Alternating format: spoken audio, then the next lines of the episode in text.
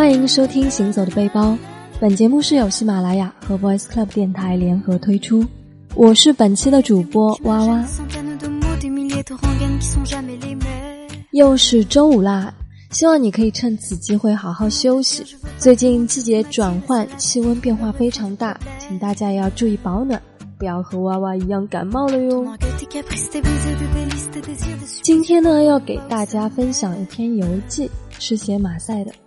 那很多人刚到马赛，可能会对这个城市有些不屑，因为它看起来太不起眼了，没有经过规划的街道，人行道边的涂鸦，让人会觉得整个城市都是慵懒随意而又杂乱无序的。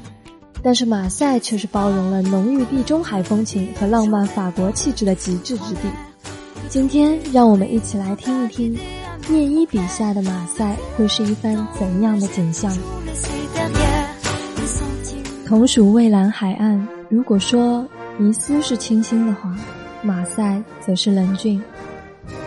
在每年七月十四日法国国庆日这天，为了庆祝，法国都要在香榭丽舍大街上举行阅兵式，并在游行中奏法国国歌。这首马赛曲原名为《莱茵军进行曲》的军歌，在法国历史上具有崇高的地位。它既是反对旧秩序的革命歌曲。又是弘扬爱国主义的战歌，正是这种两重性，使得他在通向合法存在的道路上屡遭波折，曾有很长一段时间被禁唱，直到一八三零年爆发七月革命，在战斗堡垒上的法国人民又重新唱起了这首热血的歌。这首马赛曲就好像呈现了在法国七月革命期间法国人民向往自由的一幅油画。歌名中的马赛是法国的第二大城市和最大海港，也是除了巴黎之外我最先认识的法国城市。远航马赛，其实我是为一个人而去的，他就是在大仲马笔下的爱德蒙·邓蒂斯。没错，对于马赛的情节，就要从这本《基督山伯爵》开始说起了。大仲马笔下的《基督山伯爵》讲述了一个在19世纪发生在一个名为邓迪斯的年轻水手身上翻天覆地的人生变化。1815年，航行了一圈，终于回到马赛，即将和自己美丽的未婚妻结婚的大副邓迪斯，完全不知道一场人生的浩劫在等着他。受当时囚禁在厄尔巴岛的拿破仑之托，前往巴黎送的信件，却遭到几个卑鄙小人的陷害。一个是眼红他船长位置的邓格拉斯，一个是垂涎他未婚妻的情敌费尔南，一个是为了上位不择手段的检察官维尔福。被栽赃陷害的他，直接被打入了当时专门看管最危险的政治犯只进不出的伊夫岛监狱。对于接踵而来的一系列灾祸，年轻的邓蒂斯情绪消沉，一度想以死了之。数年后。绝望之际的他，却遇到了一直想越狱却打错地道的狱友法利亚长老。之后，在共同计划越狱的日子里，法利亚长老不但帮邓迪斯理清了整个被陷害的思路，还将毕生所学尽数传授给他。不料，长老却最终没有抵挡住多年疾病的折磨。善良智慧的长老在临终前，把埋于基督山岛上的宝藏秘密告诉了他。趁着狱卒抬长老出狱之际，邓蒂斯凭着过人的胆识和毅力，从暴风雨和追捕中逃脱，成功越狱。后来，找到宝藏的邓蒂斯，则以基督山伯爵的神秘身份惊现巴黎社交圈，开始了他残酷而正义的复仇。这一次，我来到的就是邓蒂斯的家乡马赛。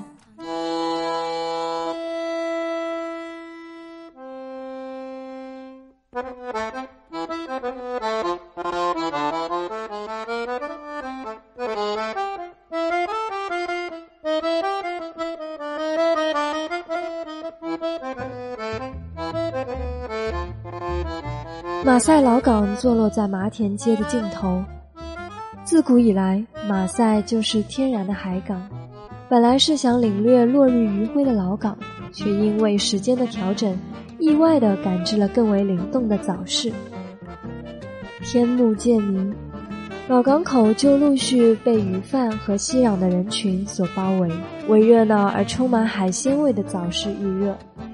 成群的海鸥在天上盘旋翻飞，早市的人们在鱼滩上讨价还价，各种奇异的新鲜小鱼在鱼桶里跃起。初醒的地中海呈现了明亮的蓝色，故事也就从这里开始翻开了序章。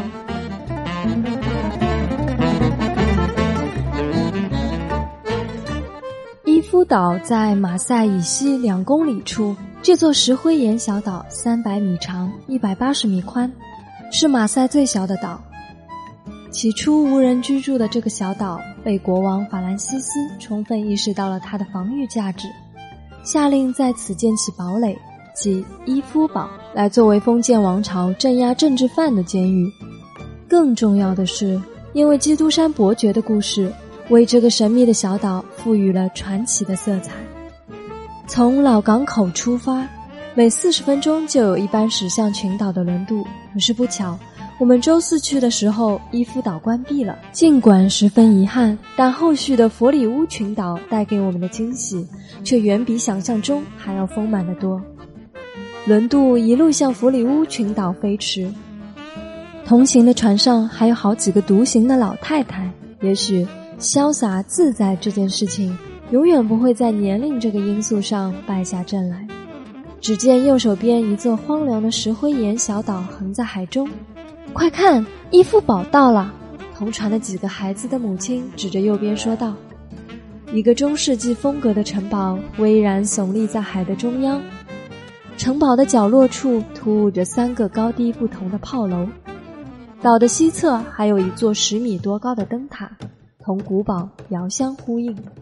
就让那段传奇永远保持神秘的存在我的记忆里吧。”弗里乌群岛。又译为佛留利群岛，这个曾经的地中海前哨由四座岛屿，分别是波梅格岛、拉托诺岛、伊夫岛、蒂布朗岛组成，距离马赛约四公里。二零零五年人口仅约一百人，过了那么多年，现在住在岛上的住户也才一百二十户。小岛远没有伊夫岛的名气。但正是因为它的低调，才让不抱期待的人们在到达之际被这份远离尘嚣的美丽所震撼。刚从轮渡上下来，就被趴在地上的小孩吸引，走近一看，才发现他们正在钓鱼比赛。只见一个穿着灰色外套的女孩兴奋地跳了起来，快速地收着水中的鱼线。于是，一条迷你鱼扑通入了身边的鱼桶。走在沿岸，安静的只能听到海风的呼啸和海鸟的咕叫。于是，你可以在房顶看见时常有海鸟停歇在上面。正因为这里人烟稀少，才给了他们更多静谧的时光。这种迎着海风的时刻，好像一切的城市羁绊都烟消云散。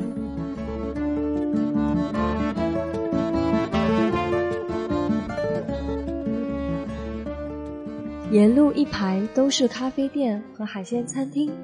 饭后，顺着石板路翻过一个岩石小山，沿途往里走，满眼的蓝色顿时尽收眼底，让人忍不住想跳入其中，与大海亲近个痛快。虽已到十月底秋后，可是马赛的炎热却努力地从石头间透出来。同行的女生都把衣袖高高撸起。把外套罩在头顶，皱着眉头埋怨这份热气，而男生则是爽快地脱了衣服下了水，痛快。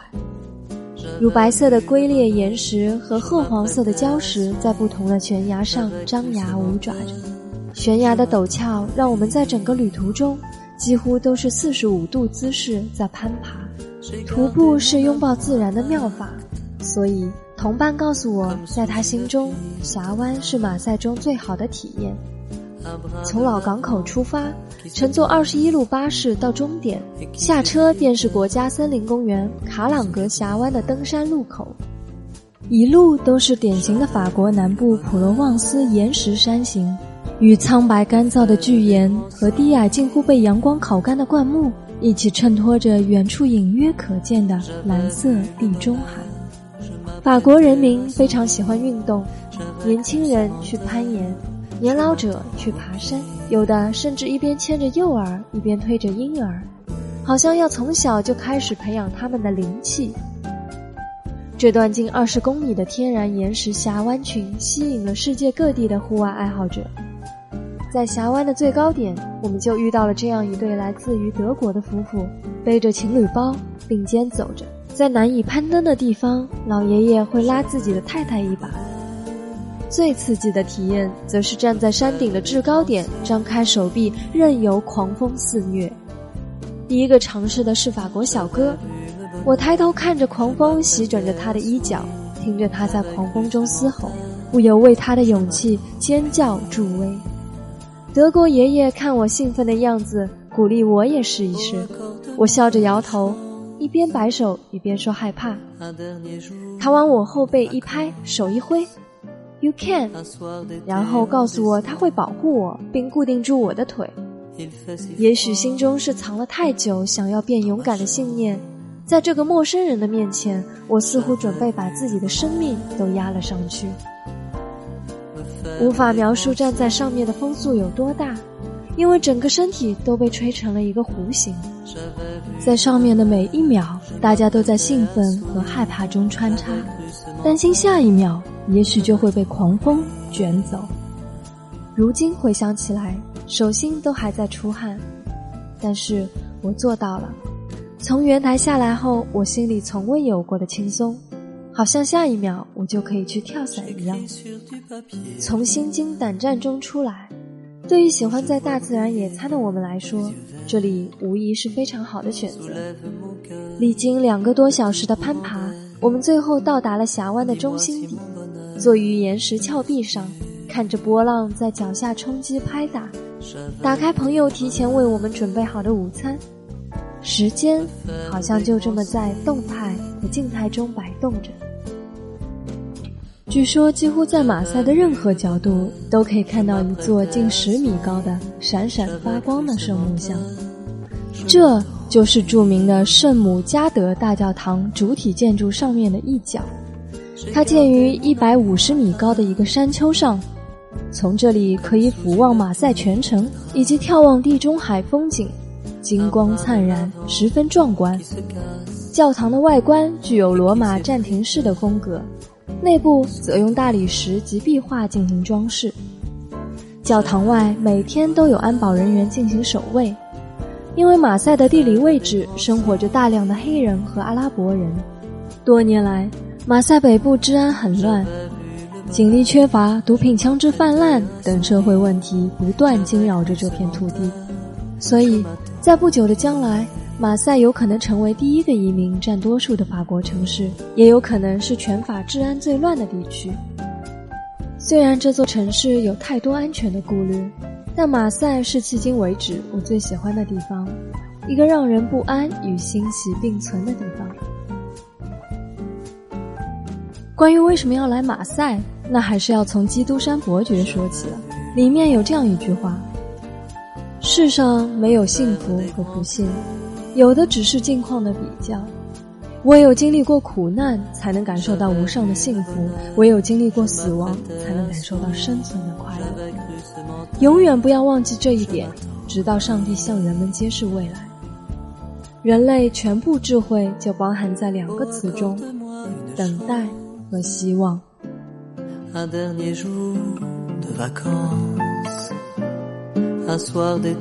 关于马赛，今天就分享到这里。假如你有任何想法和感受，欢迎在评论区给我们留言。也希望下周五同一时间锁定我们的节目，倾听更多的城市故事。这里是哇哇给大家带来的行走的背包，祝大家晚安。